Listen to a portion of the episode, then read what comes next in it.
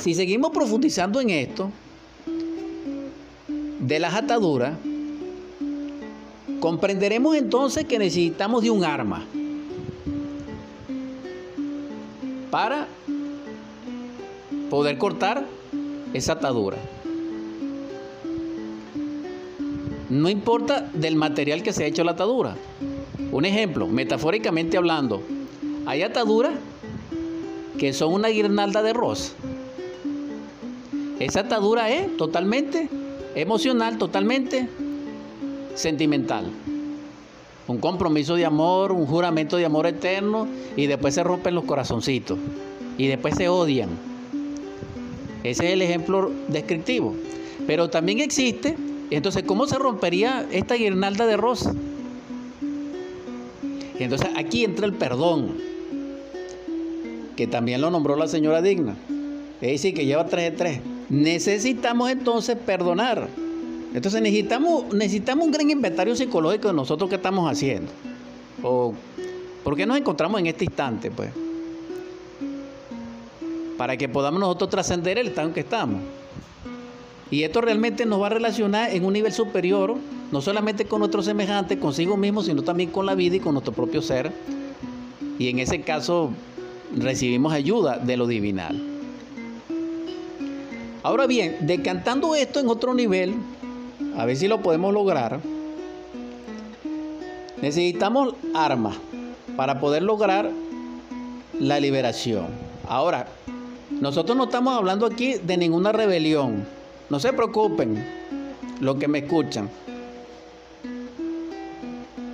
Nosotros aquí estamos es hablando sobre la liberación interior de la conciencia emancipada del sistema del ego del anticristo. Entonces aquí necesitamos unas armas, sí. ¿Cuáles? Necesitamos las armas de la virtud. Necesitamos las armas de la cognición exacta de nuestro ser a través del Espíritu Santo, que es la develación del misterio o del don espiritual. Necesitamos las armas de la energía creadora. Entonces es inevitable que para lograr una liberación hay que hacer una batalla. Ah, tranquilo, tranquilo. Estamos hablando de una batalla contra sí mismo. Cuando nosotros batallamos contra nosotros mismos, necesitamos una un arma. Viene a mi memoria en estos momentos las épicas antiguas, los libros sagrados, los textos milenarios, las mitologías arcaicas, eh, las grandes obras literarias, donde hablan siempre de una batalla. Pero en esa batalla hay alguien que se distingue. Dijéramos que es él el que está logrando la liberación, el que está liderando esa batalla. Concreto, me viene a la memoria el caso de Parsifal, en la dramática de Richard Wagner, porque ya sabemos que esa obra literalmente no la hizo él, pero sin embargo, dentro de, la música o de la ópera, sí.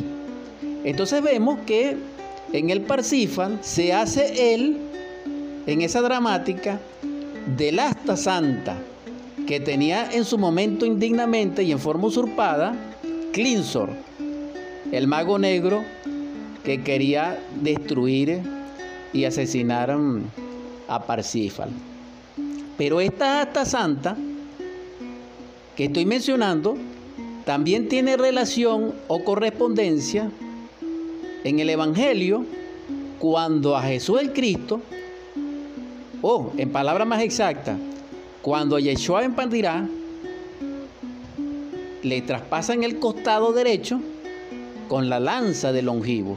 Entonces, la lanza de longivo nos libera a nosotros de las ataduras, pero necesitamos ser heridos. Pero nosotros no queremos que nos hieran. Aquí es donde viene el detalle. ¿Por qué? Porque nosotros, ¿por qué estamos atados?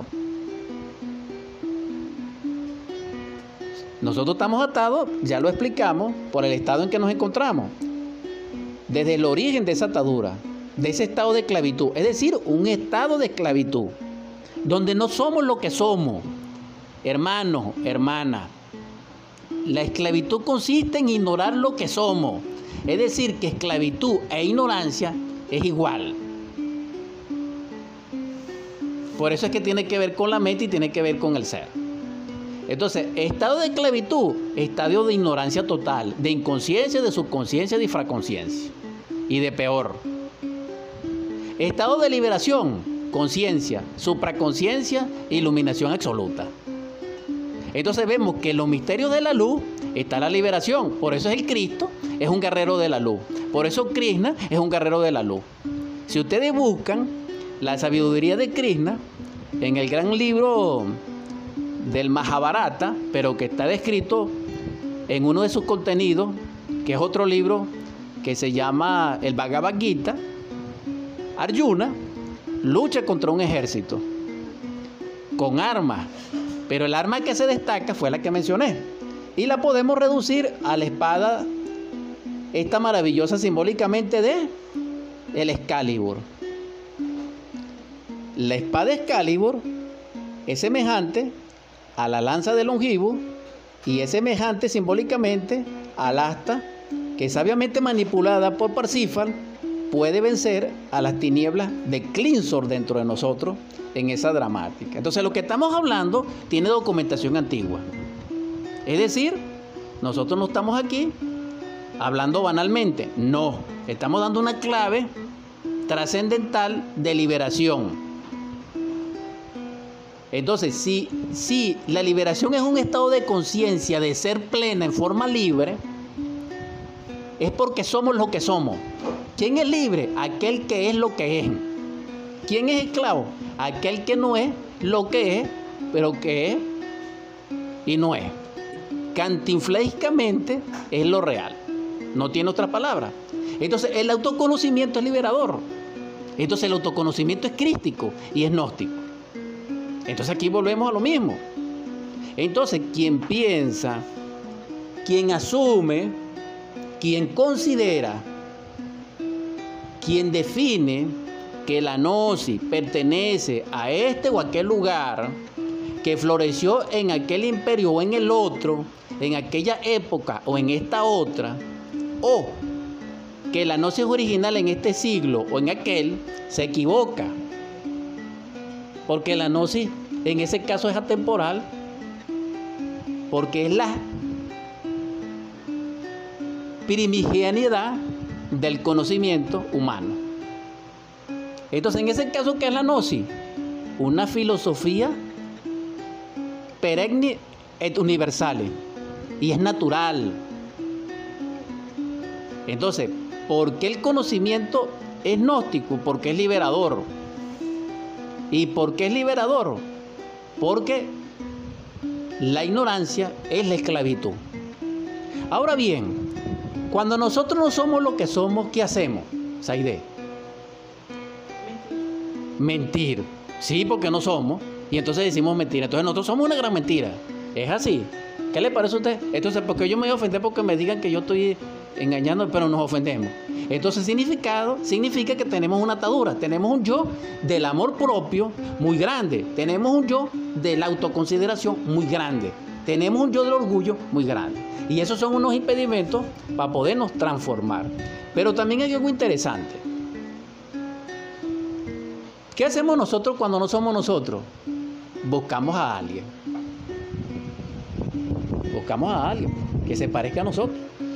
Entonces surge el lazo de la amistad, surge el lazo del vínculo familiar por afinidad psicológica, por mutualidad cósmica energética, no sé, y por muchas leyes. Entonces también aparece aquí el enamoramiento.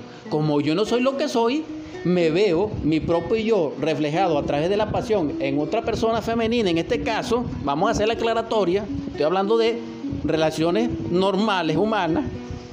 Se reconoce en la otra persona, opuesta genéricamente. ¿Y qué pasa? Se produce un encanto, se produce un hechizo, se produce una pasión.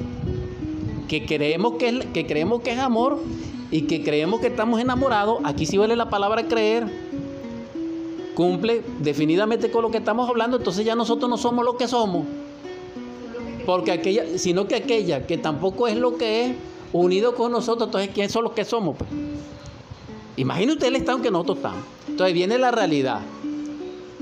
Que cuando ella demuestra que, que no es lo que nosotros reflejamos, entonces se rompe el amor y se produce el desencanto, el hastío, etc. ¿Por qué? Porque se llegó a consumar la realidad. Y una de esas realidades es sexual, pasional, pero las otras son de tipo emocional, las otras son choque de los principios intelectuales o mentales, en este caso choques de proyecto y de voluntad. Entonces aquí nosotros nos encontramos con algo grave. ¿Por qué? Porque esto es tan común actualmente como el agua que corre. Entonces, ¿cuál fue el error? El error fue que nosotros proyectamos nuestro yo por afinidad en la persona y nos enamoramos de esa persona. Pero nos enamoramos fue de sí mismo, porque nosotros nos amamos a sí mismos. Y ese es el autoengaño mayor. Por eso es que para amarse se necesita autoconocerse. Por eso el autoconocimiento deviene en amor y en sabiduría y en libertad. Entonces aquí vemos el contenido tántrico del autoconocimiento y por eso es que es gnóstico. Y esto ya de por sí es interesante. Fíjense ustedes, cuando el niño gravita con la madre, es un caso diferente. Pero él tiene ataduras o no tiene? Sí, sí tiene ataduras. Pero son ataduras en ese caso, dijéramos, hasta necesarias. Entonces nosotros tenemos que comprender que algunas ataduras que nosotros tenemos fueron necesarias. Y entonces, ¿por qué nos ofendemos? ¿Por qué nos resentimos? ¿Por qué queremos venganza? ¿Por qué no perdonamos? ¿Comprenden ustedes? Entonces tenemos mucho que revisar sinceramente en ese sentido. ¿Qué más pudiéramos analizar en este caso? De que si el estado de ignorancia es esclavitud, un esclavo, de hecho lo es porque ejecuta, obedece o hace porque está bajo dominio. En este caso pregunto, señora Digna, señora Saide, señora mm, Nancy, si eso es así, díganme en qué sentido sería o cuál sería la causa. Es decir, todo esclavo tiene un señor al que le debe obediencia. Es lo que quiero decir. Díganme, no hay respuesta. En todo caso, si la tienen, la pueden reservar y la podemos eh, analizar posteriormente sin ningún temor, pues. Porque el punto es lo siguiente. ¿Es así o no es así lo que les dije? Sensatamente es así. Así es. Todo esclavo tiene un señor. Entonces, repito, nosotros somos esclavos de quién? De, de uno mismo, es decir, del ego. Entonces, ¿quién es nuestro señor? El ego nuestro. Entonces, es el Cristo, es nuestro Padre, es nuestra Madre Divina, es el Espíritu Santo. No, en el fondo es quién? El ego, el yo, el sí mismo. Ahora bien, por eso es que se ama a sí mismo. Ahora, aquellas personas que tienen demasiado amor propio, un ejemplo, un pastor, un presidente de la República, un príncipe, un comandante o alguna persona brillante, puede ofenderse con esta palabra y determinar que no es así. Pero sin embargo, así es. ¿Qué necesitamos para comprenderlo? Un psicoanálisis verdadero y que la conciencia contemple aquella realidad. Entonces nosotros somos esclavos de sí mismos y por eso somos esclavos de los demás. Quien quiera ser libre de los demás tiene que ser libre de sí mismo. Entonces, la mente para nosotros es nuestro Señor. Es al revés. La mente se debe a nosotros, entonces nosotros debemos ejercer señorío sobre la mente. Entonces, por eso es que esta enseñanza es totalmente psicológica. ¿Por qué? Porque tenemos que dominar al burro. Ahora bien, los chinos antiguos, como ellos no conocían a Jesús Cristo ni nada, esa es otra época, ellos hablaban del corcel y del mandril. Entonces, en este caso, tenemos que dominar al corcel. Y si estuviéramos en la Arabia, en la Arabia milenaria, tendríamos que dominar al camello. Entonces nosotros hacemos al revés. Ah, bueno, y si estamos en, en, la, en las cúspides de esas montañas del Perú, en el Alto Cusco,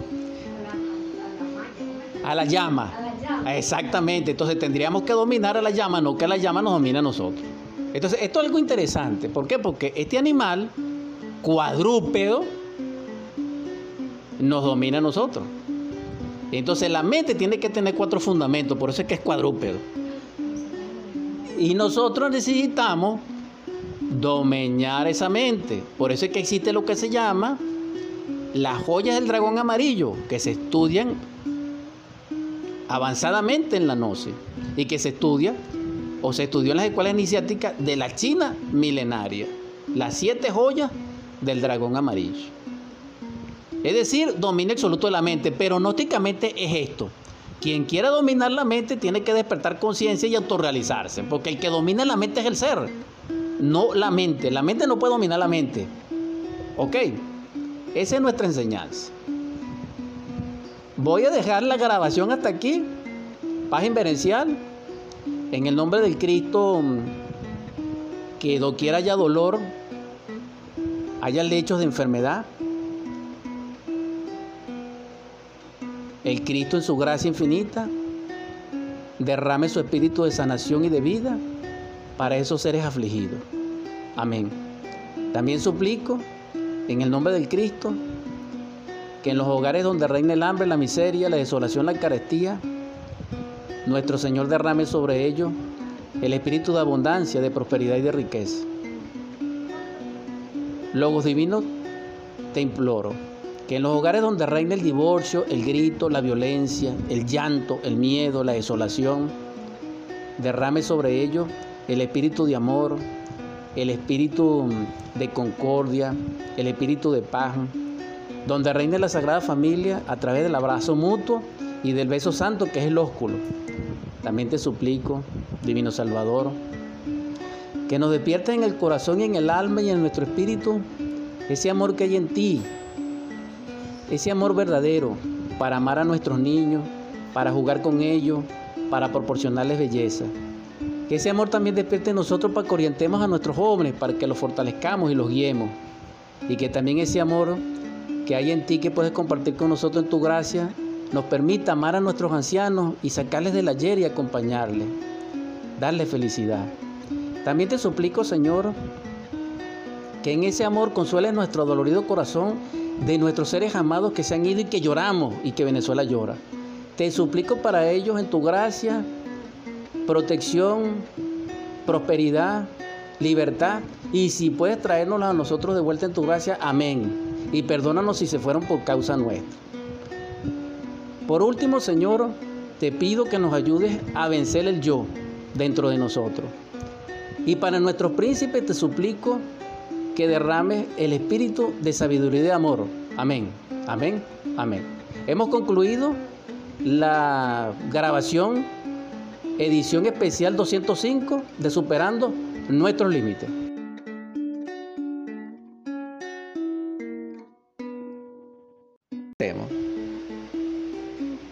Y ese error que nosotros cometemos tiene unas consecuencias. ¿Por qué? Porque la naturaleza va a responder. ¿Ok? Entonces, si tomamos a consideración estos términos, recordaríamos que es tan así que en el Evangelio, Jesús el Cristo, para sanar a un enfermo, le decía, arrepiéntete, no peques más, eres sano, o levántate y anda, no peques más y ve y preséntate a tu sacerdote para que dé testimonio. Es decir, podemos colegir de esta enseñanza que toda enfermedad o toda patología se relaciona directamente con una atadura, con un estado psicológico equivocado, con un error realizado físicamente contra alguien ofensivo, pero que deviene de un defecto interior psicológico que pertenece a una personalidad. Entonces, aquí el asunto es grave porque nosotros tenemos una gran responsabilidad en todo esto. Entonces, ¿cómo somos libres? Necesitamos primero comprender el nivel, dijéramos, de inconsciencia que nos encontramos. Para eso necesitamos hacer inventario psicológico de nuestra vida. Y debiéramos comenzar con un principio. ¿Por qué? Porque la clave es esta. Estar atento, estar en recuerdo de sí, estar en vigilia de sí mismo, que nos saca del presente, que nos sumerge en el sueño de la inconsciencia. ¿Qué impresión nos produce perder el estado de recuerdo de sí? Para esto se necesita trabajo y se necesita atención. Es decir, se necesita estar muriendo. Entonces, hermana, deben considerar eso. Si estamos atentos, ¿qué nos hace desatentos? Porque la mente, para hacernos desatentos, es decir, para sacarnos del estado superior de conciencia, de recuerdo de sí, de vigilia de sí mismo, aprovecha son las impresiones porque la vida llega a través de las impresiones. Entonces, en este caso tenemos una impresión que llega del mundo físico celular a nivel social, a nivel vivencial, relacional, y unas impresiones que devienen de nosotros en nuestro mundo interno que representan nuestra propia vida. Entonces, la vida tiene dos aspectos. Una social o externa, relacional y una interna, que deviene de nuestros procesos íntimos y que al relacionarse con nuestra vida profunda, significa todas las existencias que hemos tenido hasta ese momento. Que nosotros lo ignoramos no significa que no es así. Que la gente no esté de acuerdo con eso no significa que así sea. Entonces, esto es muy importante. ¿Por qué? Porque mm, son miles de ataduras. Ahora bien, Existen ataduras, dijéramos, intelectuales. ¿Por qué? Porque nosotros decimos lo que nos dijeron. Nosotros decimos que nosotros venimos del mono porque eso nos lo dijo Charles Darwin y porque desde que estamos estudiando nos dicen que nosotros venimos de un mono. Y ya sabemos que nosotros no venimos de ningún mono. También nos enseñaron que nosotros nos hicieron de la tierra y tampoco nos hicieron de la tierra. Eso es puro símbolo. O sea, lo de la tierra es símbolo, pero lo de Charles Darwin sí no es un símbolo. Entonces, esas ataduras psicológicas a nivel del intelecto nos llevaron a nosotros a un estado de anormalidad de la psique, dijéramos de insensatez, me van a perdonar, de cierto nivel de locura. Y nuestra mente está cegada. Lo que es real no lo vemos real y lo que es mentira lo vemos real. Así estamos nosotros. Pues. A tal punto que nos mostraron a, al Salvador es decir, al justo y lo sacrificamos. Lo matamos, lo asesinamos. Él no fue que murió, no. Nosotros lo matamos, lo asesinamos. Es decir, los que estamos allá. Digo nosotros para no herir susceptibilidad, pues. Es referencial. Ahora bien, ¿a quién liberamos? Al justo. Liberamos al violento, liberamos a, dijéramos, mm, al pasional, al que representaba lo contrario a la justicia. ¿A quién me refiero? Simbólicamente a, a.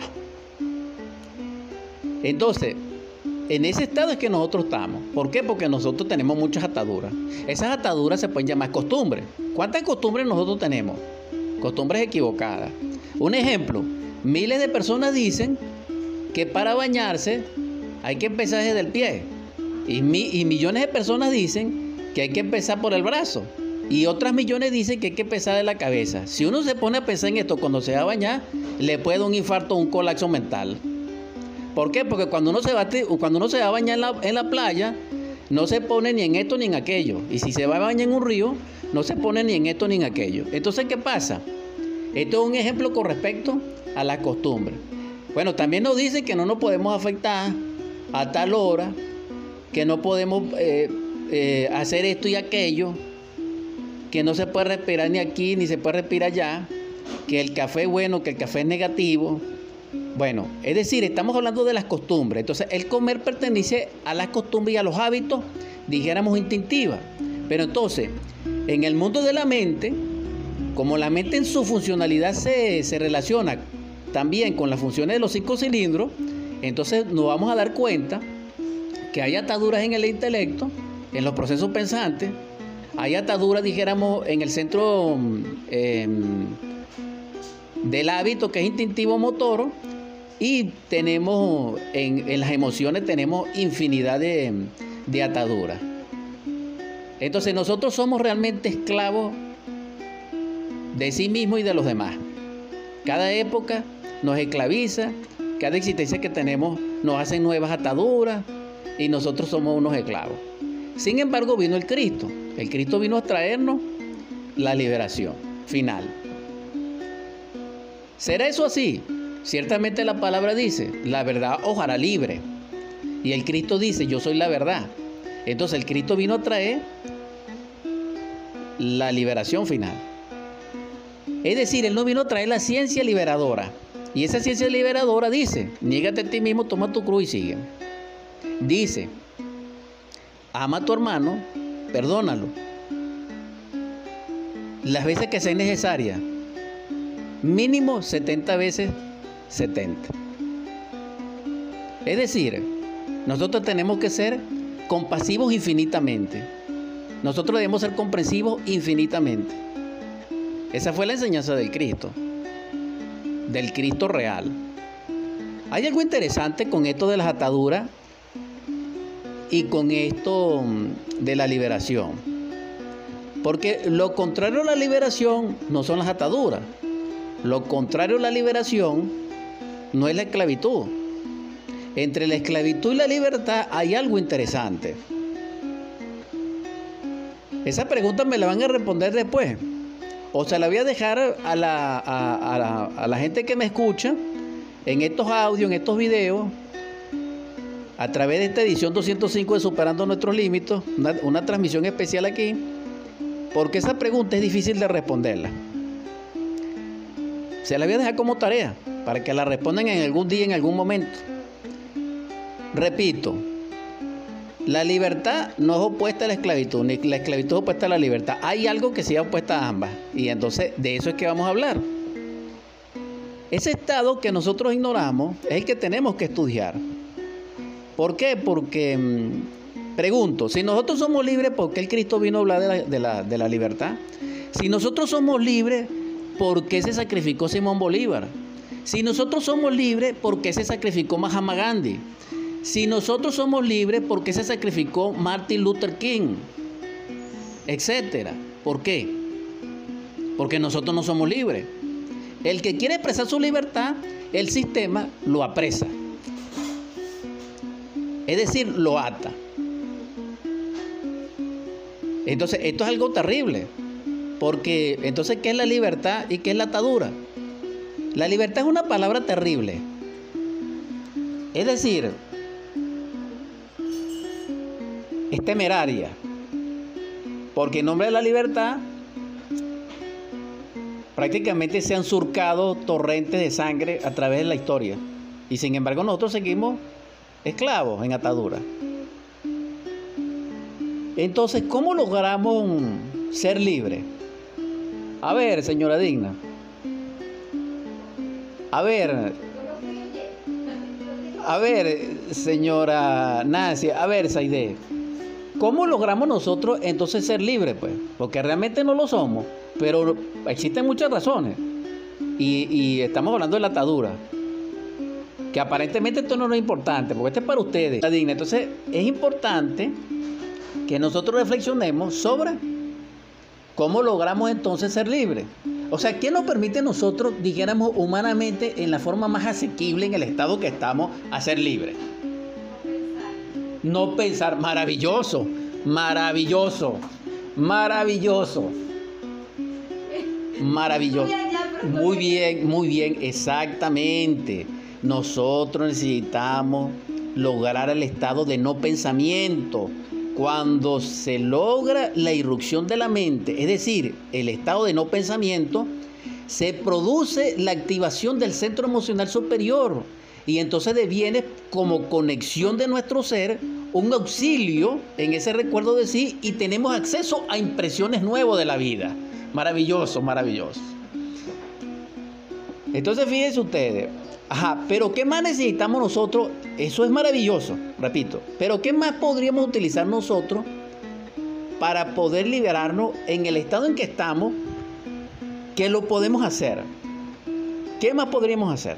Aparte de eso, que esto es, repito, maravilloso. ¿Qué más pudiéramos hacer? Perdonarnos.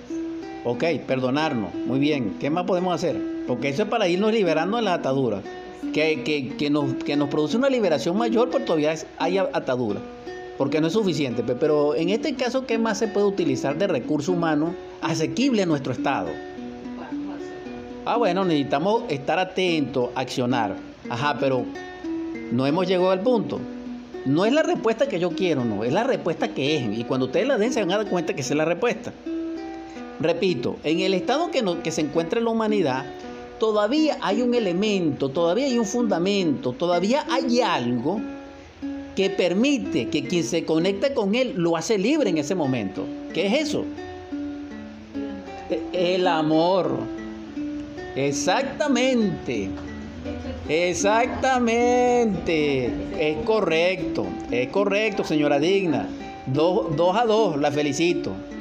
Ciertamente, todavía en el nivel que nosotros estamos, un acto de amor nos hace soberanos y libres en un instante. Estamos hablando de un amor totalmente desinteresado en el nivel en que nos podamos encontrar. Que no es perfecto, que no es crístico, pero sin embargo nos da autonomía sobre el ego, sobre el yo, sobre la personalidad. Entonces, quien pueda conectarse en ese acto de amor instantáneo, entonces vive el presente. ¿Por qué nosotros vivimos el pasado por las ataduras, por la esclavitud? Entonces, ¿por qué somos esclavos? Por la atadura. Pero estos dos estados, que es el mismo, es por la falsa personalidad que tenemos, por la inconsciencia en que nos encontramos, es decir, por el sueño y la letargia de la conciencia, y en último término, por la crueldad desamor o violencia dentro de nosotros. Porque nosotros aquí somos como un iceberg. Que no se nota, dijéramos, lo voluminoso, lo enorme y lo pesado de lo que nosotros somos. Sino que nosotros podemos mostrar un rostro lleno de dulzura, pero por dentro podemos estar llenos de ira, furia, violencia, venganza. Por eso somos un iceberg. En el sentido de lo que se nota no es. Y de lo que él es no se nota. Entonces debemos hacer un gran trabajo sobre sí mismo. Ahora, continuando con esto, para lograr el no pensamiento, necesitamos lograr romper con la mecánica de la mente. Y la mente tiene como fundamento mecánico los opuestos, las antítesis, los contrarios. Si comenzamos a comprender eso y desarrollamos el sentido unitario de percepción, de conceptualización, comenzamos nosotros a tener las bases fundamentales para que a través también de la meditación logremos irrumpir la mente para que logremos el estado no pensamiento que es un estado de calma natural, que es un estado de quietud natural, que es un estado de serenidad natural, que es un estado de silencio mental natural, y en ese estado la esencia se puede liberar. O se puede activar el centro emocional superior, porque esto tiene niveles de niveles.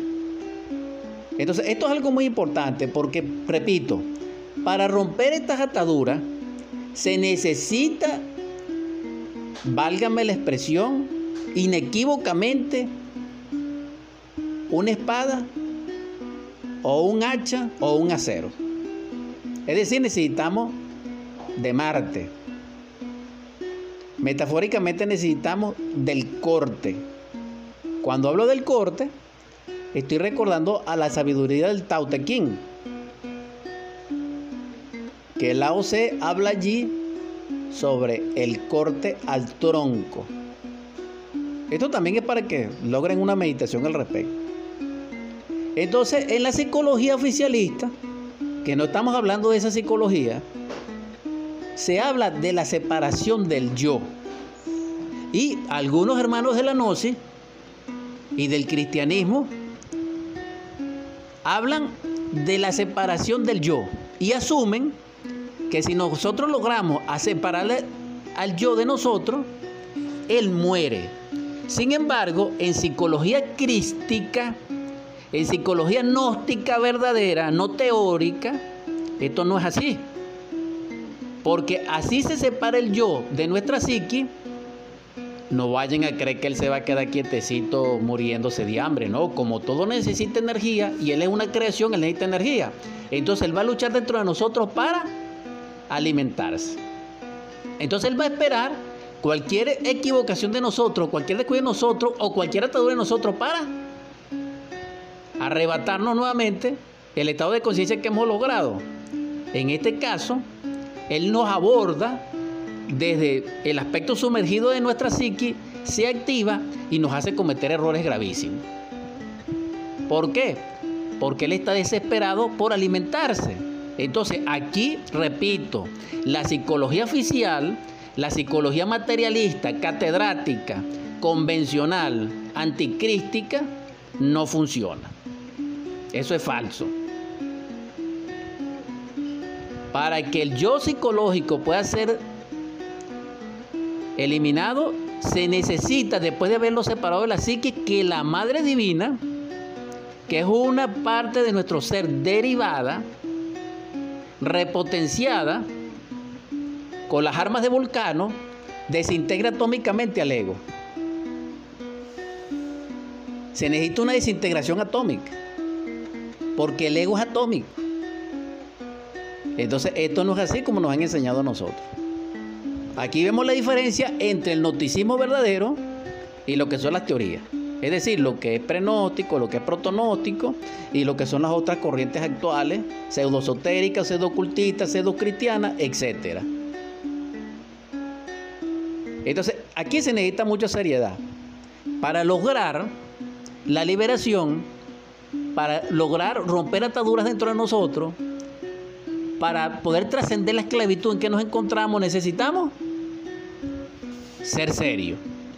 ¿Quién no es serio? Quien no trabaja sobre sí mismo. ¿Quién no es serio? El que está hoy aquí, mañana no, pasó mañana allí y, después pasó mañana acá otra vez y después allá. No, eso no es ser serio. Ahora bien, la seriedad es una virtud que implica Continuidad de propósito que implica constancia, que implica permanencia. Quien no es serio no tiene estas cualidades. Es decir, se necesita responsabilidad. ¿Cómo puede ser serio alguien irresponsable? Ajá, pero ¿cómo puede ser responsable quien es una multiplicidad psicológica que no tiene un centro de gravedad responsable? Entonces, esto es muy importante que nosotros lo consideremos. Ahora bien, buenas tardes. Gracias infinita mm, a las hermanas aquí presentes que me escuchan. Espero que podamos sacar mm, el provecho máximo a estos encuentros. Y gracias mm, en regocijo para mí porque me permiten ser útil una vez más y compartir esta enseñanza que vamos a convertir eh, al mismo tiempo como edición 205 de Superando Nuestros Límites, que en aquel momento no pudo ser transmitido porque no había señal en la emisora de radio. Vamos a compartir aquí con las hermanas presentes la siguiente inquietud. Comenzaremos revalorizando esta enseñanza que es difícil para nosotros, que es estar en el presente. Em, señora Nancy, señora Digna, hermana Saide, estar presente es difícil, ¿no? Cuando uno reflexiona sobre la vida, los apegos, el temor, la ambición, en el aspecto negativo nos atan a la vida mecánica. Pero también hay aspectos, dijéramos, que no son tan negativos como la aspiración hacia un nivel superior de la vida que también nos atan a la vida. Entonces, la naturaleza, tanto en su esfera positiva como negativa, nos lleva a nosotros a atarnos mecánicamente. Y resulta ser que la vida no consiste en atarnos a la vida, sino más bien en liberarnos. Porque Jesús el Cristo vino a traernos la enseñanza de la liberación, a ser libre. No nos vino a atar, más bien Él vino a, a, a defendernos del espíritu de atadura. Así está escrito más o menos en la palabra. Cuando digo atadura estoy hablando que la naturaleza tiene fuerza que nos ata y esas fuerzas son hipnóticas, esas fuerzas son ilusorias, esas fuerzas son electrobiomagnéticas, reales, que nosotros no sabemos combatir. Pero también nosotros somos, en ese sentido, también nos autoatamos y le hacemos el trabajo más fácil a la naturaleza. Ahora bien, por eso es que se dice que necesitamos cierto nivel de rebeldía interior, es decir, de insurrección mística contra nosotros mismos, para que podamos tener la fuerza, la constancia y, y, también la permanencia, dijéramos, en el trabajo para poderlo lograr. Entonces, cuando hablamos de la palabra atadura, hablamos de un nudo. Cuando nosotros hablamos de un nudo, sabemos que eso no hace solo. Es decir, un nudo es hecho. Entonces, si nosotros estamos atados, es porque nos ataron. Y está el segundo caso que nos atamos nosotros mismos. ¿Por qué? Porque nosotros podemos hacer ese nudo. Pero generalmente deviene en la convivencia. O me explico más bien. O trato de explicar el asunto en, en otro nivel. Cuando nosotros convivimos, es que nosotros quedamos a merced de las fuerzas hipnóticas de la naturaleza. Nosotros aislados, en sí mismos, en nuestro nivel interior, es más difícil que la vida nos ate. Sin embargo, lo puede lograr, pero en otro nivel. Pero cuando uno está generalmente aislado, uno se autoata.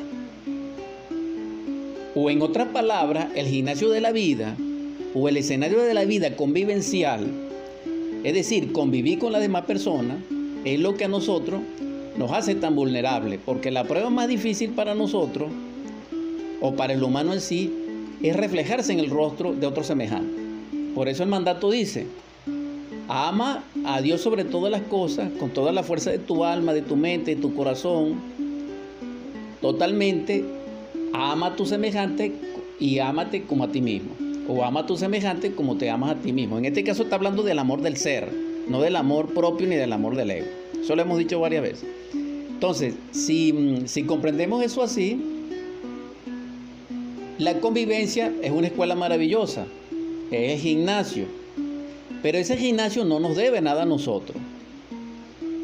Cuando nosotros sufrimos en la vida, cuando pensamos que la vida es por nosotros, que la vida nos debe, y que somos es porque la vida no hace.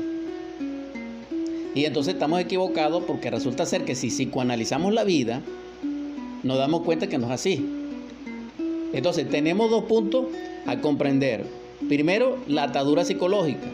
Y segundo, cómo liberarnos de ella. Pero para liberarnos de ella necesitamos comprender entonces el proceso de la atadura. Y, y que básicamente consiste en no el instante, en no vivir el presente, en no vivir en la permanencia del fluir de la vida desde su origen hasta nosotros.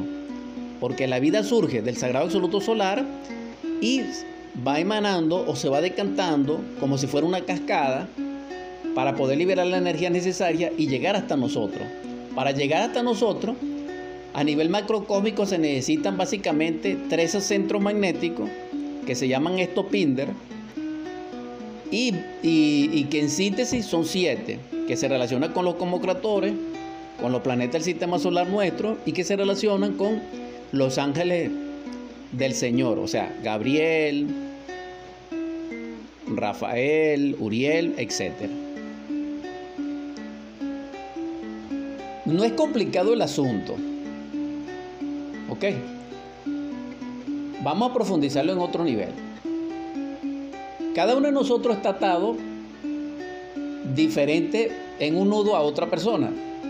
Estamos eh, llamando nudo al núcleo de los que nos ata. Eso que nos ata nos hace sufrir, nos da miedo y nos hace buscar un sentido de seguridad. Socialmente esas serían las características en el nivel que estamos hablando. ¿Ok? Ah, les suplico que me ayuden en ese caso. Es decir, que estén atentas para que puedan seguir eh, concentrados en el asunto porque no es tan fácil grabar y diríamos ustedes. Entonces, ¿cuál es el, en sí lo que quiero transmitir? De que si necesitamos comprender el instante, entonces nos daremos cuenta al comienzo con la autoobservación y con la reflexión evidente del ser, ¿por qué estamos atados? Porque la atadura, en este caso, que es el nudo psicológico, que es el recuerdo, que es la añoranza, es lo que nos lleva al pasado y nos saca del presente. O en otras palabras, es el porvenir, que es el pasado que se va a repetir, más la consecuencia del presente que estamos viviendo, que no lo estamos viviendo porque estamos dormidos, porque estamos mecánicamente vivenciándolo, ¿verdad? Entonces, aquí viene el asunto del padre, aquí viene el asunto del hijo, aquí viene el asunto de la familia, aquí viene el asunto de la economía, aquí viene el asunto del cuerpo, porque fíjense ustedes, nadie, nadie quiere morir así te grave. Yo no conozco ninguna persona grave que me diga, yo me quiero morir. Atendí a una persona que estaba sumamente grave, le dije, Señor, ¿usted se quiere morir? Me dijo, no. Y de repente a mí me hacen la misma pregunta en ese estado que se quiere responder. Pero el asunto es ese. ¿Por qué una persona inválida? ¿Por qué una persona en la cárcel? ¿Por qué una persona grave? ¿Por qué nadie quiere morirse? Pues? Entonces, ahí ya se el núcleo de nuestras desdichas, de nuestro sufrimiento. Porque nosotros inevitablemente vamos a morir, vamos a desencarnar. Nosotros tenemos hora para eso. Ah, que dentro de la misericordia divina, que dentro del camino, dijéramos, crístico, hay excepciones y se puede de alguna manera alargar eso, y así está escrito incluso en la Biblia, en el Antiguo Testamento, sí se puede lograr, pero necesitamos trabajar sobre sí mismo. Porque a los divinos maestros de la vida no les interesa que nosotros nos muramos, que cada quien se muera cada momento, no. Entonces, ¿por qué es un problema para nosotros la desencarnación? Porque nosotros estamos apegados al cuerpo, porque nosotros nos consideramos cuerpo, porque nosotros sentimos, aprendemos, asimilamos que somos un cuerpo, pero realmente no lo somos. Somos más que un cuerpo, pero nosotros no nos damos cuenta de eso. Eso sería lo elemental y lo básico.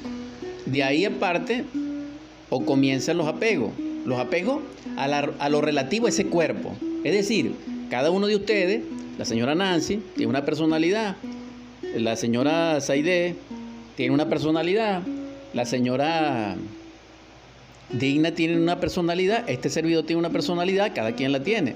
Pero esa personalidad no es una, no es única. Nosotros somos multipersonalistas o tenemos múltiples facetas de personalidades. ¿Por qué? Porque cada agregado psicológico tiene una personalidad y cada una de esas personalidades está pegada. Ahora bien, ¿por qué hay ese apego en la personalidad? Porque resulta ser que esa personalidad fue alimentada con un nivel de impresiones, que es lo que constituye la vida. Entonces, ese nivel de impresiones que alimentó a esa personalidad necesita alimentarse. Y cuando no se alimenta, entonces sufre. En este caso tenemos la infancia. Fíjate lo importante. ¿Por qué nosotros añoramos la infancia? Nosotros la, añoramos por dos cosas. Número uno, por la felicidad que pudimos vivenciar. Y dos, que le entrañamos. ¿Por qué? Y nos lleva al pasado, ¿por qué? Porque resulta ser que la personalidad infantil necesita nutrirse. Porque como se creó un agregado psicológico que tiene una personalidad, entonces ese agregado psicológico necesita nutrirse. ¿Con qué? Con esas impresiones. Entonces aquí nosotros vemos adultos que tienen una psicología infantil y tienen ciertas psicopatías en ese sentido porque necesitan demasiado afecto, porque necesitan consentimiento, porque necesitan, eh, dijéramos, que los apapachen, que los toñequen, que le digan, no sé, Cuestiones que nosotros vivíamos de pequeño. Esto es un ejemplo que pongo. Ahora, hay otro ejemplo. Vamos a considerar una infancia dolorosa. También nosotros podemos añorar esa infancia dolorosa. ¿Por qué? Porque resulta ser que el agregado psicológico que creó dentro de nosotros esa personalidad, así nosotros tenemos adultos, él está dentro de del subconsciente, del inconsciente o del infraconsciente activo y él necesita nutrirse. Es decir, que él en ese estado de adultez tiene como hambre.